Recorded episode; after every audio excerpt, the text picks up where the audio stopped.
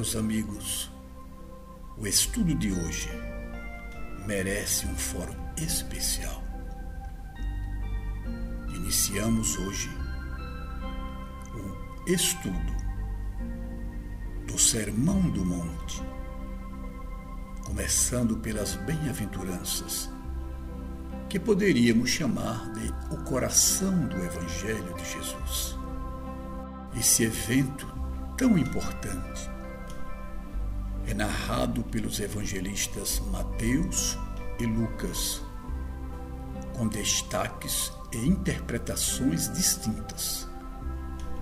Porém, sem afetar a essência do ensinamento de Jesus. Mateus, da tradição de Jerusalém, foca o aspecto mais espiritual das palavras do Mestre. Lucas, da tradição de Antioquia, foca os, o aspecto mais material, voltado para o nível físico. Vamos ler os dois trechos, a fim de que tenhamos uma ideia mais completa do que se passou no Monte do Sermão. Vemos que em Lucas não apenas o ensinamento é resumido, mas também recebe o acréscimo daquilo que se contrapõe às chamadas bem-aventuranças, os ais ou as condenações. Iniciemos, portanto, por Lucas, capítulo 6, versículos 20 a 26. Tendo erguido os olhos para seus discípulos, disse Jesus: Felizes os pobres, porque vosso é o reino de Deus. Felizes os que agora tendes fome, porque sereis fartos.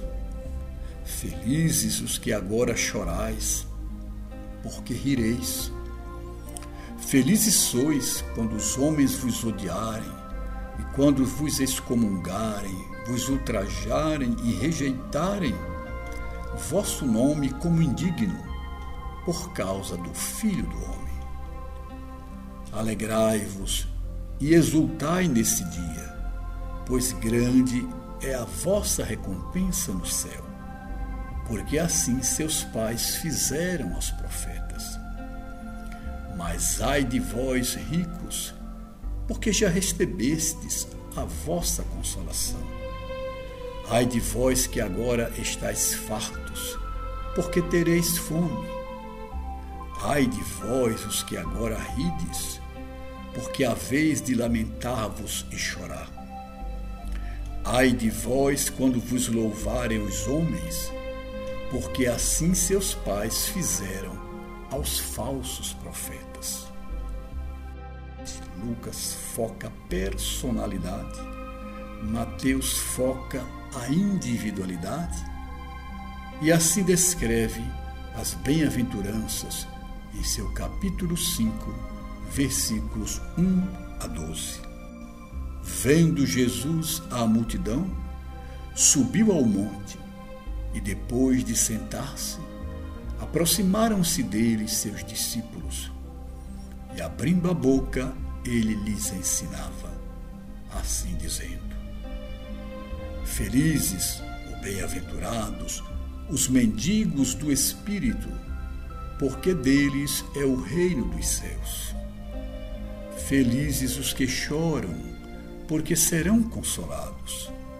Felizes os mansos, porque eles herdarão a terra. Felizes os famintos e sequiosos de perfeição, porque eles serão satisfeitos. Felizes os misericordiosos, porque eles obterão misericórdia. Felizes os limpos de coração, porque eles verão a Deus. Felizes os pacificadores, porque eles serão chamados filhos de Deus. Felizes os que forem perseguidos por causa da perfeição, porque deles é o reino dos céus. Felizes sois quando vos injuriarem, vos perseguirem e mentindo disserem todo o mal contra vós por minha causa. Alegrai-vos e exultai, porque grande é o vosso prêmio nos céus, pois assim perseguiram aos profetas que existiram antes de vós. Meus amigos, em todo o Evangelho não existe passagem mais explícita e ao mesmo tempo mais simbólica do que a das bem-aventuranças. Por isso dizemos que nela, nela pulsa o coração da mensagem de Jesus. Certa vez, grande líder espiritual Gandhi, um hinduísta, após ler o Novo Testamento, disse que se fossem rasgadas todas as escrituras sagradas do mundo, mas restassem apenas aquelas que registram o Sermão da Montanha, estaria preservado todo o conhecimento espiritual necessário para a nossa jornada.